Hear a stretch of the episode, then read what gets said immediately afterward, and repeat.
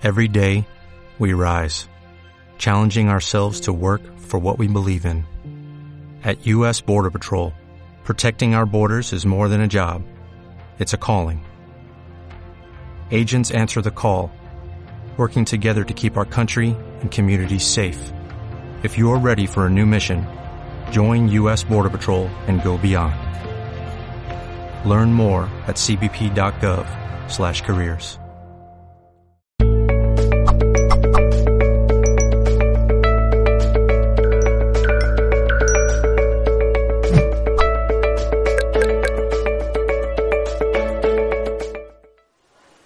Soy Tania Ruz, transmisora de Sonido Sagrado, y me gustaría que tuviéramos unos momentitos quitando un poco ahora mismo, pese a las conspiraciones mundiales, a los extraterrestres y, y a todas las cosas que puedan estar pasando ahora mismo, me gustaría que tuviéramos un momentito para respirar un momento y, y no perdernos a nosotros mismos en todo lo que está pasando.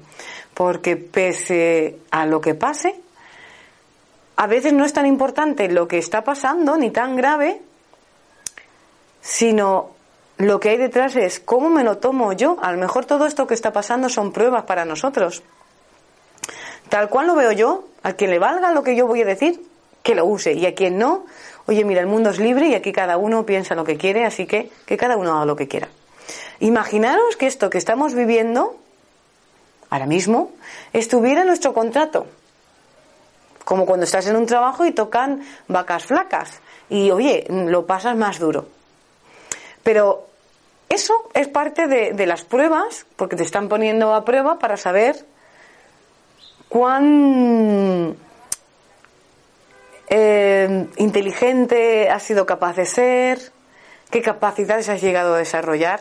¿No creéis que a veces es igual que cuando haces un examen te ponen problemas para ver si los puedes superar? Pues ¿no creéis que es un poco lo mismo? ¿Qué es más importante? ¿Que haya conspiraciones o que yo pierda mi paz, mi centro y esté odiando a todo el mundo, rabiosa perdida, atacando a todo el que se mueve? Pues yo creo que por mucha espiritualidad que creamos que tengamos,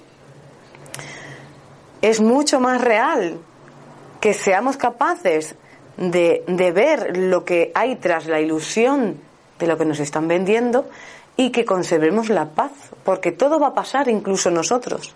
Incluso aunque nosotros acabemos y nos toque partir al otro lado, vamos a seguir, vamos a continuar, nuestra existencia va a seguir.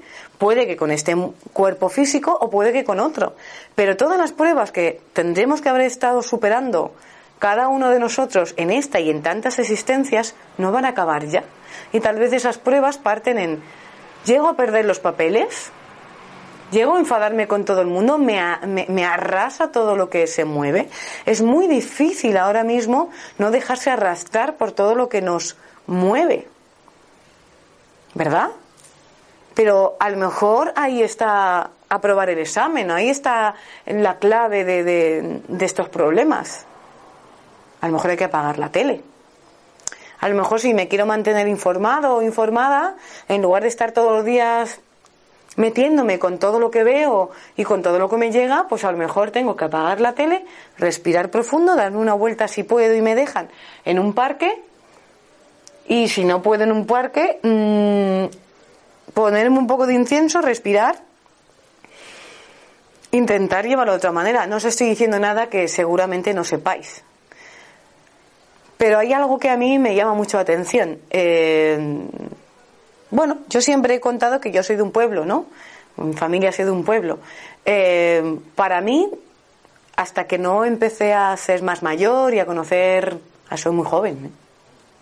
Que sea yo muy mayora, pero hasta cierta edad que empecé como a conocer un mundo más de terapias, de espiritualidad y de, opciones distintas, alternativas a las religiones, por ejemplo, pues hasta hace bien poco, eh, relativamente, no había tanta, tanta información, tantos cursos, tantas... Hablo como si tuviera mil años. Bueno, pues no, pero para mí, os voy a decir cómo lo he vivido yo. Pero para mí la espiritualidad mayor era ver a gente en el pueblo eh, con paz. Que pese a que en un pueblo todo el mundo se estuviera criticando y hablando mal de otros, tuvieran la capacidad de callarse y decir, lo que voy a decir creo que hay un, un, un escrito, no recuerdo de quién, me vais a matar, pero que decía, si lo que voy a decir no es bueno para nadie, sea, si, si, si lo que voy a contar de otro no habla bien de esa persona y es meter cizaña, ¿para qué lo voy a contar? Si tampoco sé si lo que voy a decir es cierto, Sócrates creo que era, y no tengo la ciencia exacta, la, la verdad absoluta de que la información que estoy dando es verdadera, ¿para qué la voy a contar? Y si encima lo que voy a decir por tercero va a perjudicar a otra persona, ¿para qué lo voy a contar? Si realmente esto, que yo soy relativamente joven, lo intento llevar a la práctica, no es porque tengas más cursos o menos cursos. Parece que la cosa está ahora en ser un, una persona que porque tenga más cursos y más formaciones, eres más inteligente o sabes más. No, eso es un alimento de la mente. Puedes tener 20.000 talleres, cursos y formaciones, pero no sé si llamarme, yo qué sé, llamarme lo que queráis. Pero para mí, sin tantas formaciones, lo que aprendí en el pueblo, pese que era un lugar difícil, es que lo importante era lo que yo sintiera aquí y la capacidad que yo tenía de perdonar al prójimo, de no entrar en batallas, y eso que entramos todos y yo la primera, o la capacidad de decir, a ver, discuto y le saco los ojos al vecino, pero luego soy muy espiritual, no tiene ningún sentido. Tal vez todo esto que nos está pasando no lo podemos tomar como pruebas para ser capaces de darle la vuelta y decir, vale, me están poniendo a prueba, ¿pierdo los papeles? Yo lo que siento es que astrológicamente en estos momentos, que hay muchas cuadraturas con Saturno, con Plutón, con Capricornio, con Aries, que todo es la guerra pura, pero todo eso tiene una parte muy bonita, que es la transformación y la transmutación de lo que no hemos sido capaces de dejar atrás. Si en estas pruebas perdemos los papeles, pues nos estamos perdiendo. ¿Cuántas crisis hemos superado? Seguramente que esta no es la primera. Yo creo que la mayoría de nosotros habremos superado enfermedades, crisis, muertes y mil cosas. Entonces, si la vida siempre nos está trayendo, en cierta manera, una dureza, con la mm, inspiración de que no nos perdamos a nosotros mismos y no perdamos la humildad de que todos somos iguales, pues tal vez deberíamos aprovechar esta tesitura para que nos pone a prueba para ver hasta qué punto no perdemos los papeles. Con esto no digo que no haya una justicia auténtica, que uno no pueda poner justicia, pero hay que saber que la justicia se pone en el momento actual. Esta información que os voy a dar, pues yo la he aprendido de las constelaciones familiares, especialmente de las nuevas, y de, charlas que hablan de emociones, como Aranche Merino, que habla mucho de ellas. Las emociones son un alimento que siempre hablo de ello básico para nosotros.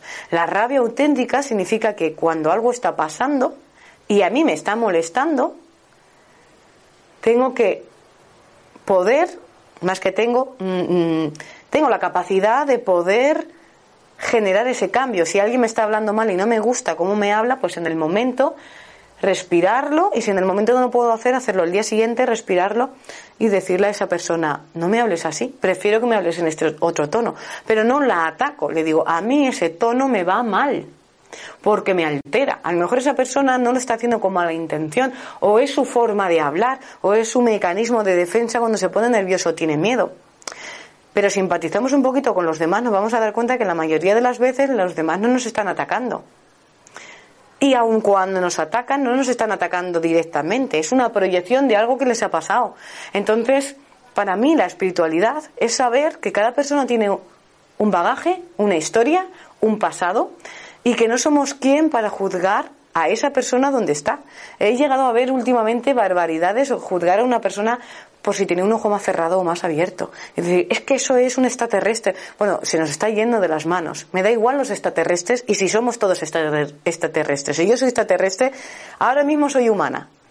Y si soy humana y tengo una encarnación humana, será porque tengo que aprender algo de aquí. Y si soy humana y se me ha dado el beneficio de tener una vida, será porque tengo la oportunidad de hacer algo con ella.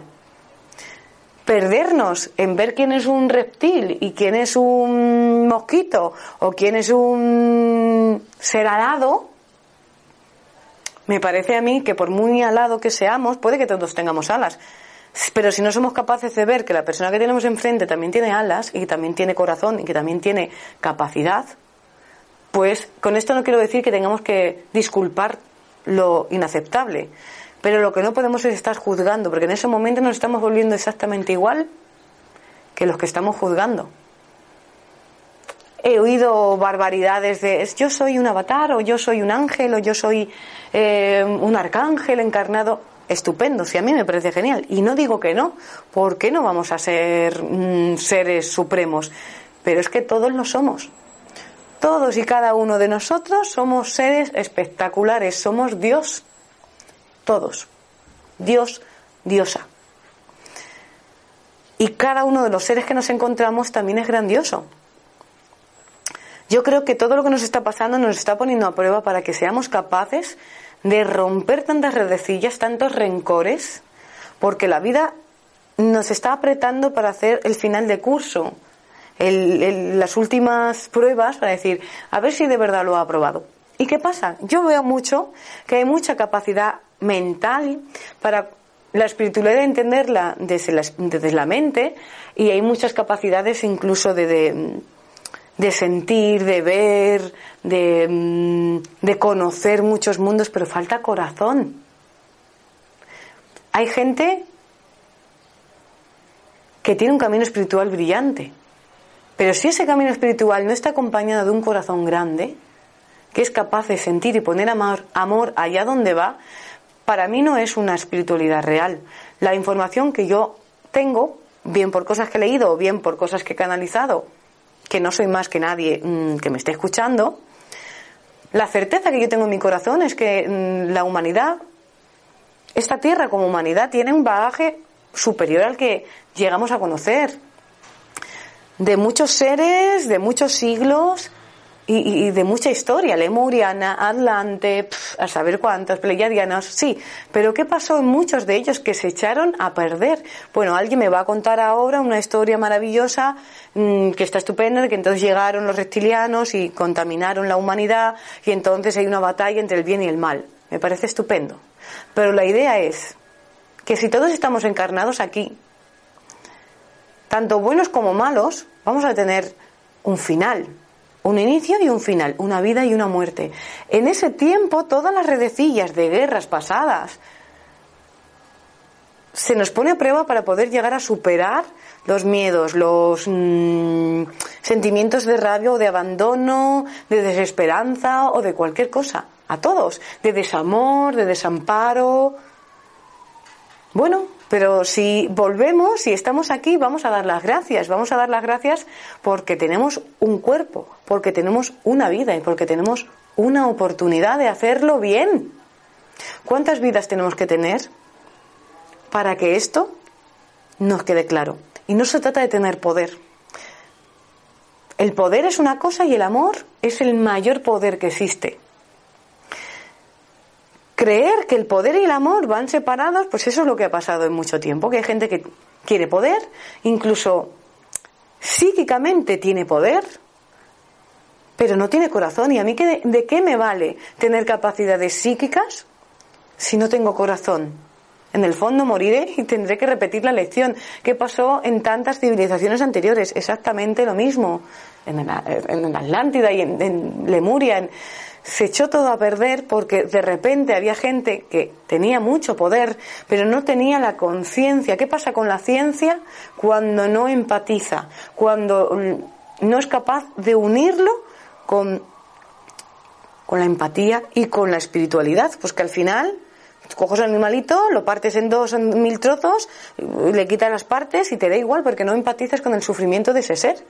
Pues eso es lo que pasa cuando la mente está en exceso. Hay mucha espiritualidad, hay mucha mente, hay muchos seres extraterrestres de otros lugares que se alimentan del miedo de los demás y todos contentos porque lo que tenemos que, para mí es importante que lleguemos a la conclusión es que hay una parte nuestra que se alimenta de ese miedo. Ah, yo no. Si es verdad que no, tendremos que tener un trabajo posterior, que es, si al día mi mente va al pasado y empieza a, a, volver a acontecimientos pasados que pasaron hace 10 años, 5 o, o 3 días, y no consigo liberarme de aquel sentimiento de odio que le tengo a mi ex o a mi madre o a mi quien sea, estoy atrapada o atrapado en el pasado. Entonces, por muy espiritual que yo quiera ser, no estoy presente, por lo tanto no es una espiritualidad real. Eso va a generar grietas en mi aura y cuando lo digo, lo estoy diciendo porque yo no soy una persona que esté libre de esto. Por supuesto, yo me engancho en el pasado. Yo siempre digo que soy humana, por muy ser luminoso que pueda ser, o muy oscuridad que pueda tener, todos somos humanos y tenemos luz y oscuridad. Entonces, ser consciente de eso es lo que nos va a ayudar a cambiarlo. Si yo mi mente está dándole vueltas a algo del pasado que nos va a pasar a todos, entonces me tengo que observar y decir, oye, que estoy en bucle. Soy la primera yo que digo, uy, ya estoy con lo que me pasó hace cinco años. ¿Te acuerdas lo que me hizo esa? Qué mala persona es. A veces puedo sentir odio y a veces me puedo sentir abandonada. Qué mal me trataron. Y es cierto, y te pueden haber tratado fatal, y te... pero el siguiente nivel, y yo lo digo porque es lo que yo también he pensado este último tiempo, pero de algún momento me he iluminado, en algún momento lúcido de, de, de, mi día a día, y la información que me ha llegado es, ¿no será más importante el perdón? ¿No lo que te ha pasado?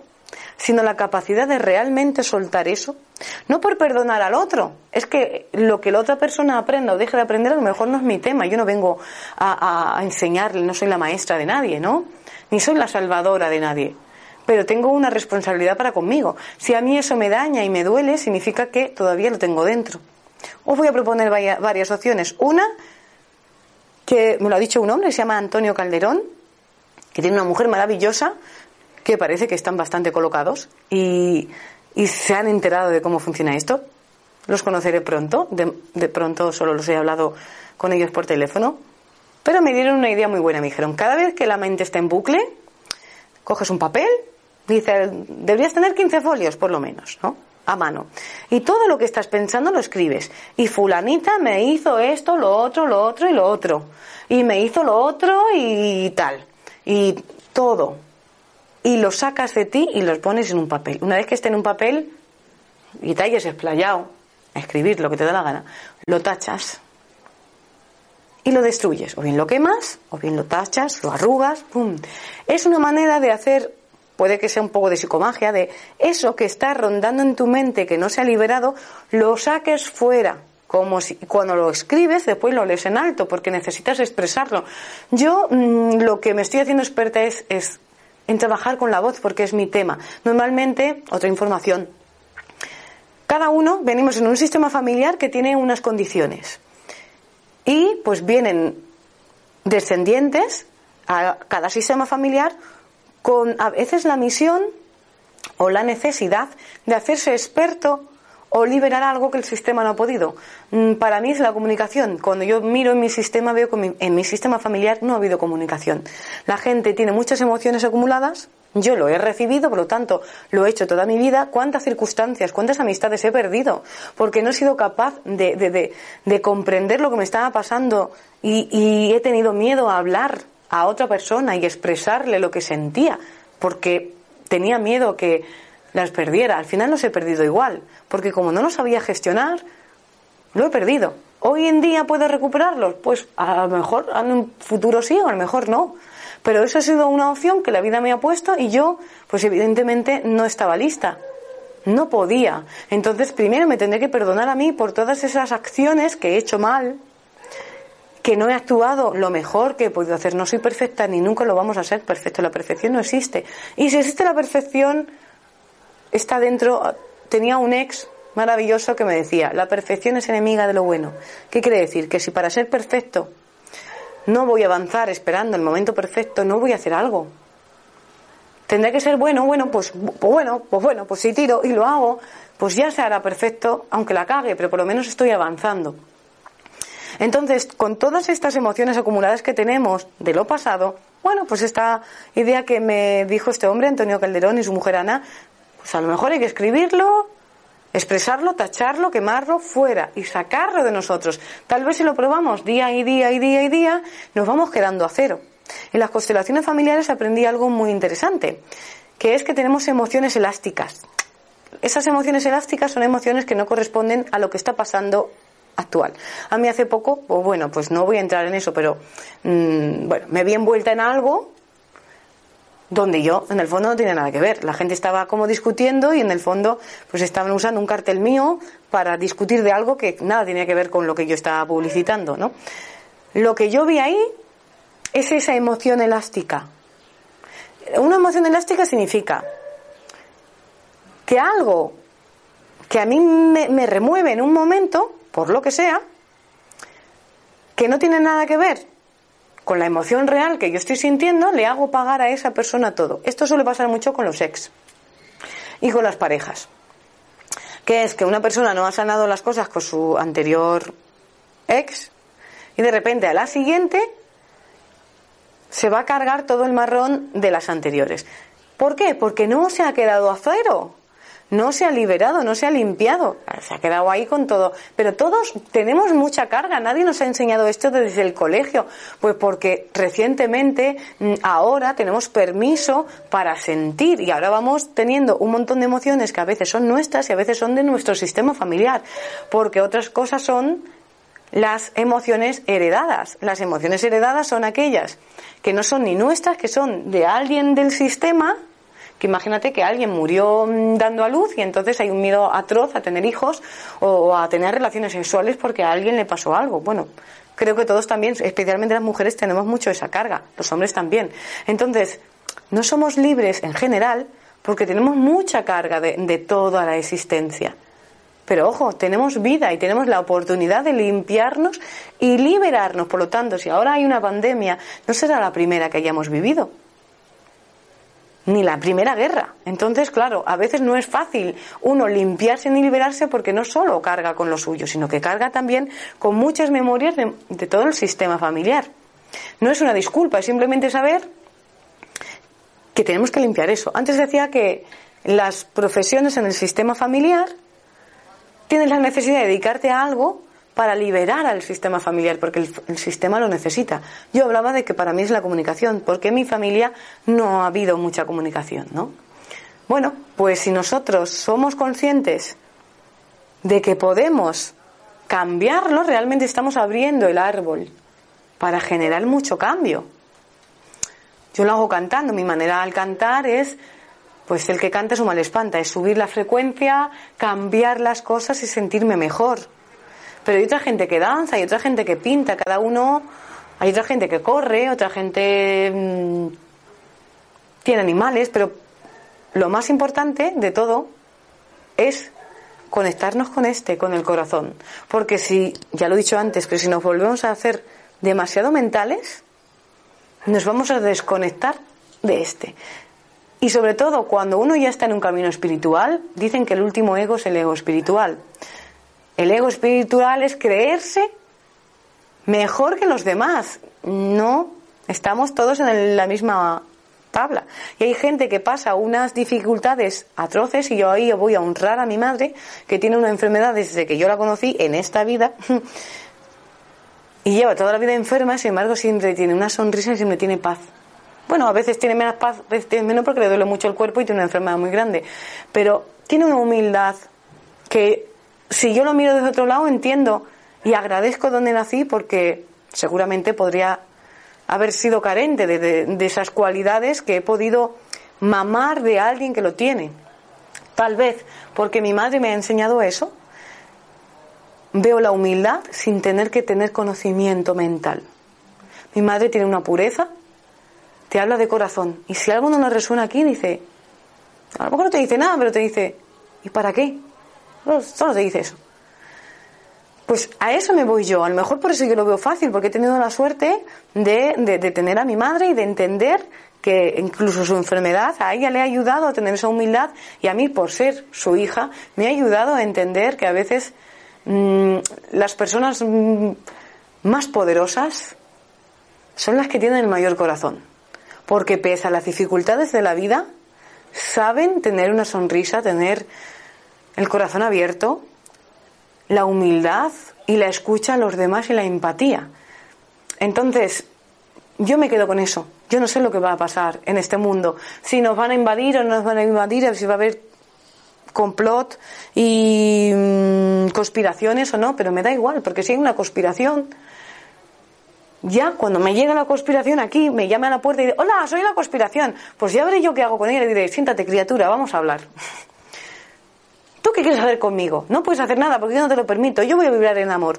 Entonces, esa conspiración tal vez es parte del juego que cada uno viene a jugar. Lo que yo vengo a contaros es elegir el juego en el que queréis jugar. Si al día estoy hablando mal de mí o del entorno, de las circunstancias o de lo que oigo en la tele, estoy jugando a eso. Me da igual de qué partido político seas o a qué quieras, mm, a qué quieras apoyar. La idea es la misma. Voy a contar una historia y con esto me voy a despedir porque no quiero ser extenderme demasiado, que me llegó al corazón. Hace un tiempo fui a unas charlas, no recuerdo los ponentes, voy a contar la historia. Y la, eh, bueno, eran varios hombres, había una mujer también, y todos estaban hablando un poco de las conspiraciones, de que el mundo se venía abajo, de lo que nos venía, como tanta gente, ¿no? Vale, interesante. Nos reunieron a un grupo grande y estamos todos ahí. Sí, sí, sí. Y de repente hubo una mujer que levantó la mano del público, que estaba en el público, y empezó a contar algo.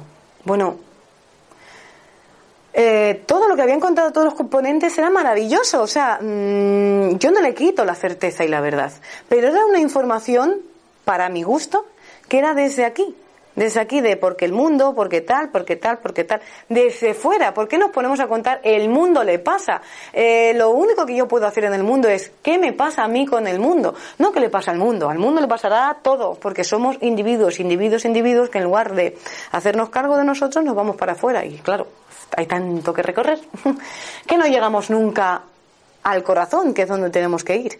En toda esta charla, esta mujer resulta que era la mujer de uno de los ponentes.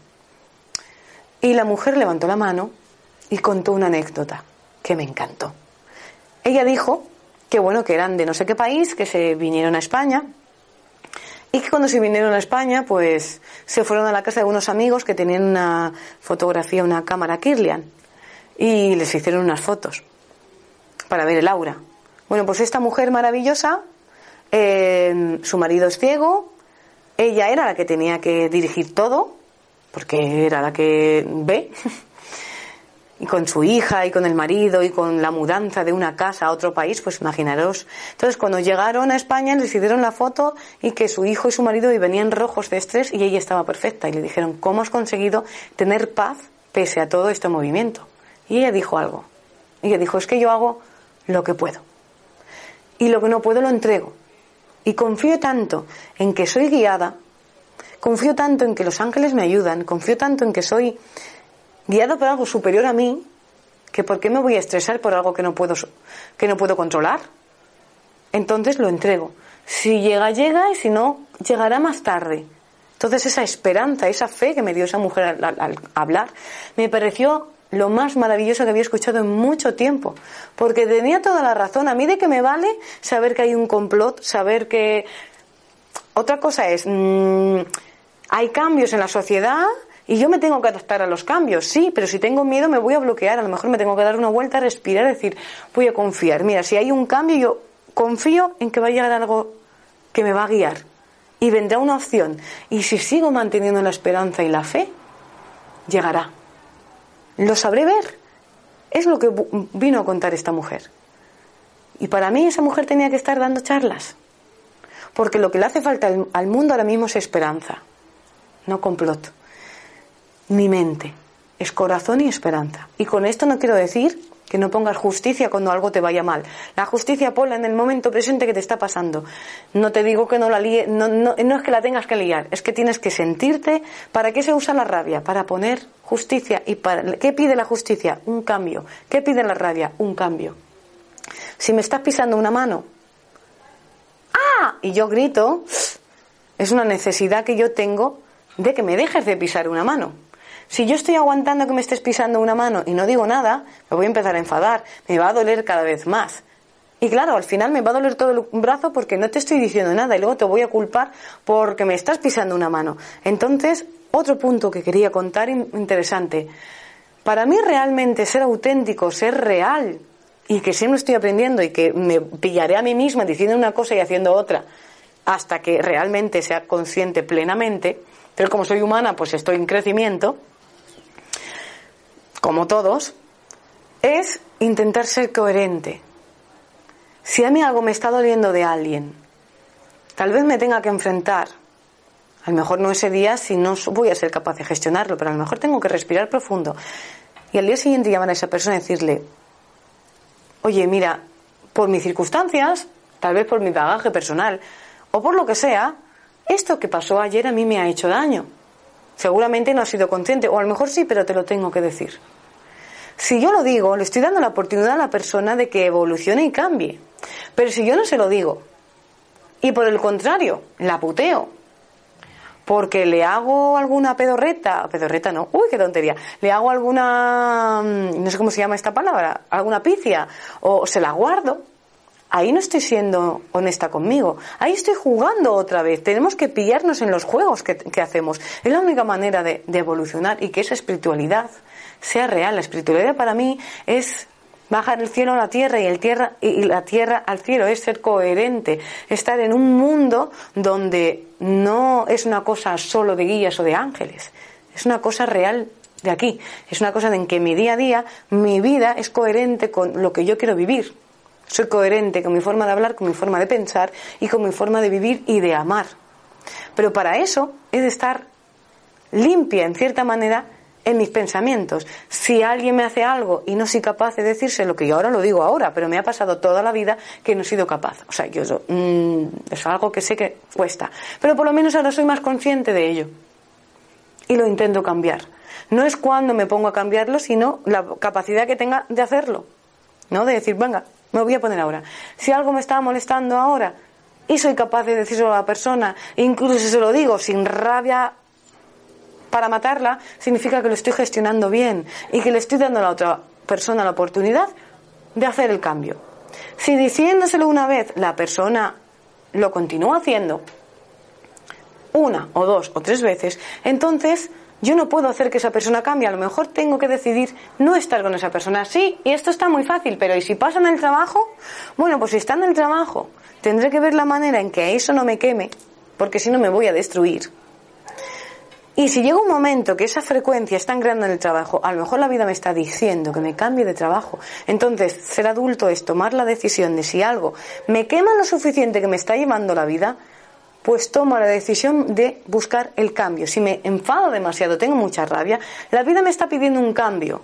Ahora, si tengo rabia, rabia y no doy el cambio, entonces estoy jugando a algo que es enfadarme, vomitarle a otra persona, a una amistad o a alguien, todo lo que me parece mal y seguir en la misma historia, que es como funciona muchas veces el mundo, especialmente España. Funciona mucho así hablo mal de algo, no lo cambio, se lo vomito a otra persona, genero un egregor, que es una fuente de pensamiento negativa, puede ser en positivo, pero generalmente mm, la hacemos más negativa, genero ese pensamiento negativo y vuelvo a mi día a día. Me descargo con otra persona y vuelvo al día a día. Jugamos todos. Entonces, para mí ser espiritual es cortar eso de raíz. Si me engancho, estoy jugando algo. Y luego, claro, puede haber muchos seres, muchos extraterrestres que se alimenten de mi miedo, pero ¿cuál es mi responsabilidad? Parar ese miedo, ser consciente de que mi crecimiento personal es, no significa que nunca me vaya a pasar nada, significa que cuando me pase algo diré, a ver cómo lo gestiono. Bueno, si veis cualquier serie mmm, chula, por lo menos las series que, que a mí me gusta ver siempre tienen una moraleja que es, aprende de lo que te pasa, dale la vuelta. Intenta confiar en que a medida que tú vas colocando piezas, la vida te trae, puede que otras pruebas, pero llegará un momento que habrá lecciones que ya tendrás aprendidas. Y entonces tardarás menos, vibrarás de otra manera. Pero la vida siempre te trae pruebas y pruebas y pruebas. Y no significa que llegar, ojalá, ¿no? Llegará un día que está todo bien, ya no me va a pasar nada. También hay veces que la gente, o yo por lo menos, también he esperado, bueno, llegará un momento que seré feliz y comeré perdiz y no me pasará nunca de nada. O no, porque vivo en un mundo que hasta que mi compromiso, como todos los humanos, es que vayamos en unión. Entonces, cuanto más real sea yo, más auténtica sea yo, más generaré que la gente que tenga a mi alrededor se permita hacer lo mismo. Ese es el verdadero cambio. Entonces, esos bichos que se alimentan del miedo de los demás y de la rabia de los demás y de repente nosotros la rabia la dejamos a cero y con dejarla a cero no significa que no nos enfademos, sino que en lugar de guardarla de hace 20 años o de tres días, la voy gestionando, la voy limpiando, me voy haciendo más fuerte. Aún así, seguramente vendrá un tornado detrás y me traerá otra prueba diciendo, venga, a ver si ahora lo superas. Bueno, pues como las mejores series, cuando pasa una cosa, después pasa otra, pero es la película de nuestra vida la que estamos viviendo. Entonces, sobre todo, cuando estemos en el mayor meollo, respiremos y decimos, y por lo menos lo estoy jugando, por lo menos tengo la oportunidad de estar aquí, de ser real y de tener opción de elegir. Así que con esto me voy a despedir, daros un beso muy grande y recordaros, por lo menos a mí me, me ayudó desde la infancia a tener esperanza. Esperanza no, esperanza. y a ensoñar. Yo de pequeña y ya me estaba despidiendo, voy a contar otra cosa más. Bueno, una pequeña cosita que dije yo, hablo por los codos, mm, que a mí se me ha venido muy bien y que a veces cuando a mí misma se me olvida, me acuerdo de mí de pequeña, que de pequeña lo tenía muy claro. De pequeña tenía muy claro que me quería ir a vivir a Madrid, que iba a ser rica y famosa. Todavía no se ha dado, pero se dará. Y que quería ser cantante y ayudar a la gente. Había muchas cosas que tenía claras, ¿no? ¿Por qué cuento esto? Cuando algo me, en, mi, en, mi, en, mi, en mi vida, en mi infancia, me pasaba, yo siempre hablaba con Dios y le decía a Dios, me ha pasado esto. Bueno, yo confío que, en que es una prueba. Y como es una prueba, voy a ver cómo lo supero. Y yo sé que la vida me va a recompensar. Entonces, pasará.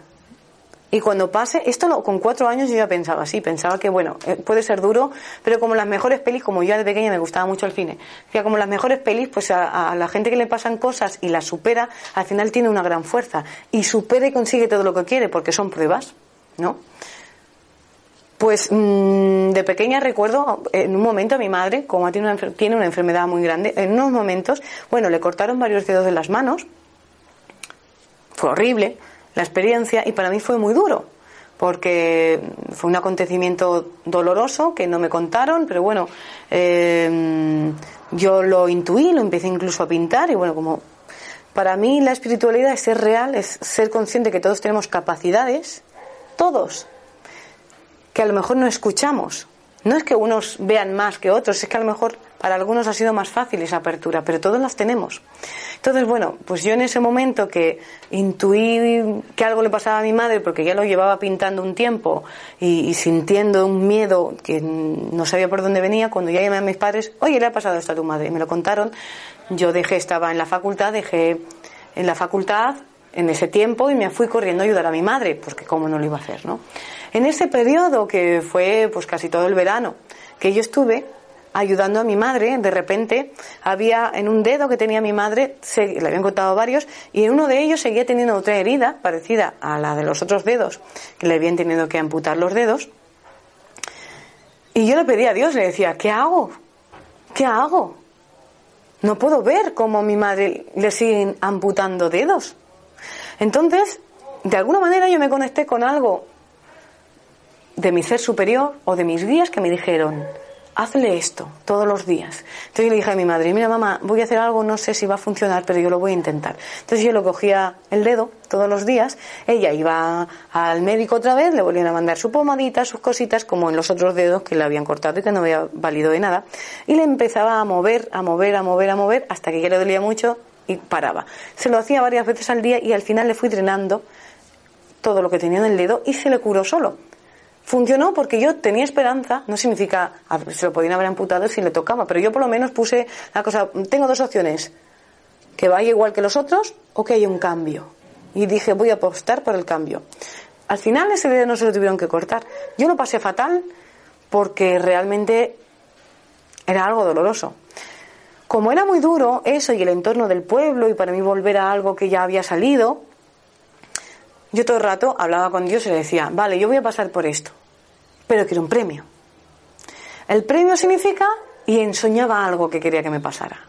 En ese momento yo cogí una cámara de vídeo que tenía y dije, vale, pues yo, yo me gustaría, mmm, voy a hacer un vídeo que hable de los cinco elementos, los voy a grabar con mi cámara casera y en ese momento estaba MySpace. Nada. Y lo voy a subir a MySpace y alguien lo va a ver. Y entonces algo pasará.